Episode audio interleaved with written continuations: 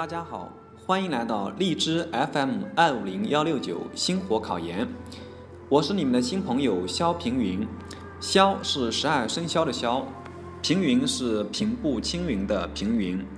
我本科学的是经济管理，但由于对历史的热爱，所以决定跨考中山大学历史学。经过一年的复习备考呢，终于如愿以偿进入自己的目标院校。那么我有两大的兴趣爱好，第一个是看书，第二个是旅行。在大学期间，我创办了晨读社。晨读社是一个以读书为中心的社团，开展以书会友的活动，结交书友。就像我们看那个电视剧《恰同学少年》里面的青年毛泽东，啊，我们也曾贴出了这个二十八画生真有启示，就征求那些啊喜欢读书的朋友。同学，那么在大三上学期的时候，组织了一次桂林穷游。我们当时的目标是一块钱穷游桂林。那么在大三下学的时候，我又组织了晨读社去北大游学。所谓游学，就是在游的过程中去学习。当时我们，嗯，去旁听北大的课程。我们有去听这个历史课，有听哲学课，有听英语课等等。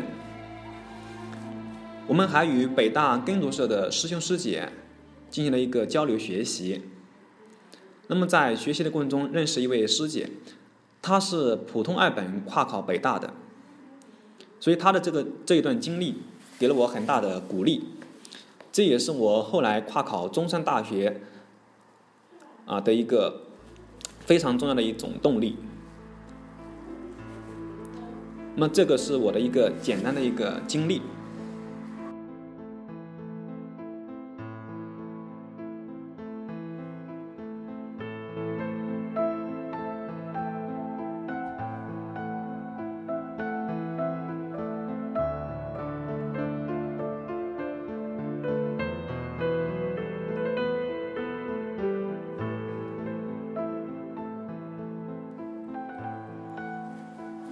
在考历史研究生之前呢，我也读过像《三国演义》《水浒传》《明朝那些事儿》等等历史小说，但真正读了历史专业书籍之后，才发现这两者之间还是有很大不同的。今天呢，就来跟大家聊聊历史专业和非专业有什么不同。记得有一次看《百家讲坛》。那一期呢，正好是一个教授讲李白在长安时候，他的当官过程及其失败的经过。他把李白这次长安求官的失败归结于李白得罪高力士和杨贵妃等权贵，并且把贵妃帮他捧宴，高力士帮他脱靴当成正史来讲。百家讲坛讲过李白的人多了。最早呢，就是复旦大学的康震教授，他专门讲过李白的专题。然后就是中央民族大学的蒙曼教授和陕西师范大学的余泽根教授等人，他们都讲过李白。对于贵妃捧砚、力士脱靴这样的说法，他们简直是嗤之以鼻。虽然他们之间的看法也有不一样的地方，那么问题来了，能够上百家讲坛的，一定不是中国学界的等闲之辈吧？为什么差异会这样大呢？我想，这个教授绝不是历史专业。上网一查，果然，他是学文学的，他是一个文学教授。这就是历史专业和非专业的不同。所谓术业有专攻，他是学文学的，以分析诗歌的艺术特色为主，侧重于作者的人格；而学历史的则不同。学历史首先必须要以二十四史为研究的出发点，感知还原历史的面貌；但是学文学就要以唐才子传为主，毕竟呢，此书是专介绍唐代诗人生平的专业资料书，当然也不免有文学的修饰。既然研究所用的史料书籍是不一样的，那么结论和看法自然也是不同的了。那么，到底历史专业和非专业有什么不同呢？首先，在某一个历史事件的信息量上，不见得历史专业学生就比非专业的知得更多，但在思维方式和感悟能力上却是不同的。说个例子，前段时间偶然翻了翻书架上的《上下五千年》，这是我高中时候就读过的，可是这次再拿起来读时，我不禁感叹：真是好书呀！当然不是他的故事情节吸引了我，而是作者对故事史料的安排。就拿商朝为例，书中只写了两个故事：商汤和伊尹、盘庚迁都，就把商朝给介绍完了。但是就是这两件事，作者以点带面，抓住整个商朝最重要的时期——商汤和伊尹。里面第一句话就是。传说商的祖先契在尧舜时期跟禹一起治过洪水，是个有功的人。后来商部落因为畜牧业发展的快，这一句话看起来很浅显，对于非专业的人来说没什么大不了的。但是这句话首先就介绍了商朝的起源，其次畜牧业发展快，看起来说的轻描淡写。但是蕴含的信息量太大了，商朝的游牧色彩很重要。为什么商代是甲骨文的高峰时期？是游牧食物的特点造就了甲骨文的物质基础呀。为什么商到盘庚三百年当中，商的都城一共搬迁了五次，比夏和西周加起来还多？还是游牧的特点呀？虽然也有别的原因。只是到了西周，才算是真正进入农业文明时代，所以两个时代鼎的艺术特色也是不一样的。商代的青铜器普遍装饰兽纹，构图呢渐趋繁密，流行饕餮纹、云雷纹、龙纹、虎纹、鹿纹等等，各种纹的交互组合，形成了商代青铜器凌厉之美的风格。充满着游牧的奇特、凌厉、动物纹路等特点，而西周的青铜器却不一样。西周青铜器的风格由奇诡转为典雅。西周中后期流行固守的鳞纹、凤鸟纹等几何纹样，长篇铭文是这时期青铜器的重要特点。青铜器的特点以古朴、几何纹路、铭文等为主。反映的是农业文明时期平和、讲究礼制的心态。这就是商代青铜器和西周青铜器的不同之处。历史大学问家之所以能够成为大家，不是他知道多少冷僻的历史知识，而是对一个朝代彻底的、深入的了解和共鸣。其次，历史专业和非专业。表现在看待历史的视角的不同。谈论历史的门槛很低，凡是读过书的人，都了解一些故事和人物，总有自己的看法。现在人对历史的看法是要经过这样的几个阶段。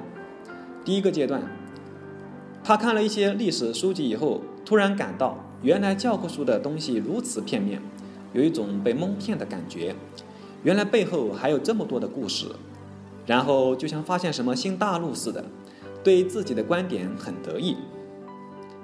第二个阶段，随着对自己喜欢的那段历史的研究，越来越觉得接近历史真相了，陷入了比较痴迷的较真的阶段，以一段历史时期的视角去看待别的历史时期。这个阶段呢，也是大家经常在论坛和知乎上看到的现象。喜欢宋代的人看不惯唐代人，明朝粉和清朝粉对骂，民国粉与现在粉看着互不顺眼。其实真的好没必要。举个例子，一个国家的历史其实也像一个人的发展一样，每个人都有辉煌得意的时候，也有低潮失落的时候。人各个时期都各有不同的特点。这些不同经历，才让我们成为一个与众不同的人。评价一个人，不能仅仅就凭一段时期的表现就盖棺定论。也不能把一个人割裂开来。一个国家也一样，没有前朝奠基，哪来后一个王朝的存在？第三个阶段，当历史史料看得多了，心态开始平和，既能够看到历史上那人那事好的一面，也能认识到他的不足。这就是开始具备历史专业精神了。那人那事本身的是是非非已经不重要了，重要的是开始思考，为什么会有那人，为什么会发生那事儿。把那人那事放在整个历史长河中去看，跳出朝代的束缚，这才算是真正有了大视角。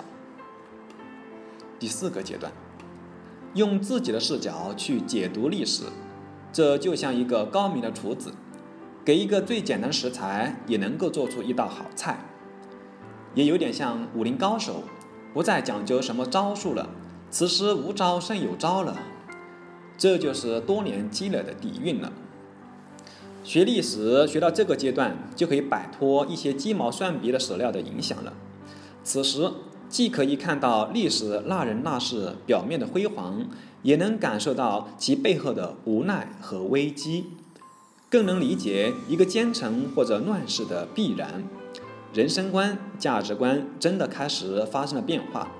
对历史的体会是对人生和现实的思考和态度。这时候，恐怕你也很难见到一个上了四十岁的历史专业人再去和别人争论。就像最前面说的李白一样，我们可以从当时的历史社会背景去分析李白长安求官失败的原因。你也可以从文学角度去看待浪漫文人性格的不合时宜。什么样的视角都可以接受，视角多了，看法也就多了，不是思想乱了，而是更能全面理解了。举个例子，拿唐朝天宝年间为例，你可以看到盛唐的繁荣，并为之惊艳感叹；你也会为安史之乱的爆发而扼腕叹息。你以为唐玄宗晚年昏庸吗？人越老，其实眼光会越毒辣。他难道看不出李林甫的弄权吗？但是一个繁荣的社会，就像现在的大公司一样，也就像一部已经运行到高峰的机器，换一个零件都可以影响其正常的运行。当时维持社会繁荣稳定是主要任务，变革是需要付出高昂代价的。李林甫是个干吏，他可以让大唐这部机器运转下去。所以在盛世的时候，维稳呢就是第一要求。个人能力不再重要，每个人只是机器上的一个零件，个人上升的渠道变小了，社会开始固化。如果这是所有社会发展的必然，那么你的心情会如何？唐玄宗的无奈，李白、杜甫的无奈，也是每个平民的无奈。那么呢，上面啊是现在人对历史看法的四个阶段。有的人可能会问了，我们要为什么要学习这个历史啊？学历史有什么用？这个呢，可能确实啊，历史它可能对于你这个，啊，对于你这个工作啊，这个就业啊，它确实不能产生一个直接的一个啊效果，但是它却能够啊，比如说像一个像一个杯子一样。像一个杯子的个空间一样，可能那个数理化就像这个杯杯子中的水，那么呢，这个历史啊、哲学啊啊这些东西啊，就好像这个空间杯子的空间一样。如果你没有杯子的这个空间，你那个水又能怎么能够装装得下去呢？所以这个历史它是一种啊无形的东西。那么学历史，它有助于我们理解我们现在的这个社会为什么会是现在的这个样子。比如说，我们说我们现在是啊，中国共产党领导一切啊，不管是啊这个人民代表大会制度啊，还是其他的一些啊国家机关啊，都要受我们都要受我党的领导。实际上就是一个党，它是啊集中了一切权力，不管是政府的权利，还是人民代表大会的这个权利啊，都要接受这个党的领导。那么其实这个党的领导，它在我们中国历史上，它是有历史渊源的，它是有历史根据的。我们看，像到了清朝的时候，清朝那个雍正帝，雍正皇帝这个设立军机处，那就把宰相的权利，其实在明朝的时候，宰相就已经被被废除了。啊，明朝的时候设立这个内阁制度，内阁就是相当于皇帝的秘书。当时是六阁啊，六部，六部直接对皇帝负责，啊，把这个宰相给废除了。那么到了清朝的时候，特别是到了雍正皇帝的时候，这个六部简直就是形同虚设。雍正皇帝他啊设立了一个军机处。那么军机处直接对皇对皇帝负责，军机处的军机大臣直接听命于皇帝，所以到这个时候，皇帝的这个集权空前这个强化，所以我们看啊，到了后来的这个民国时期啊，蒋介石他的权力也是高度集中的，所以到了我我党时我党领导时期啊，新中国成立之后啊，中国共产党。这个领导一切，这也是一个一脉相承的关系。所以我们讲学历史，它能够让你理解现在的社会为什么会是现在这个样子。好，咱们今天啊，嗯，这个这这一期节目啊，就咱们就先聊到这里，咱们下一期节目再见，谢谢大家。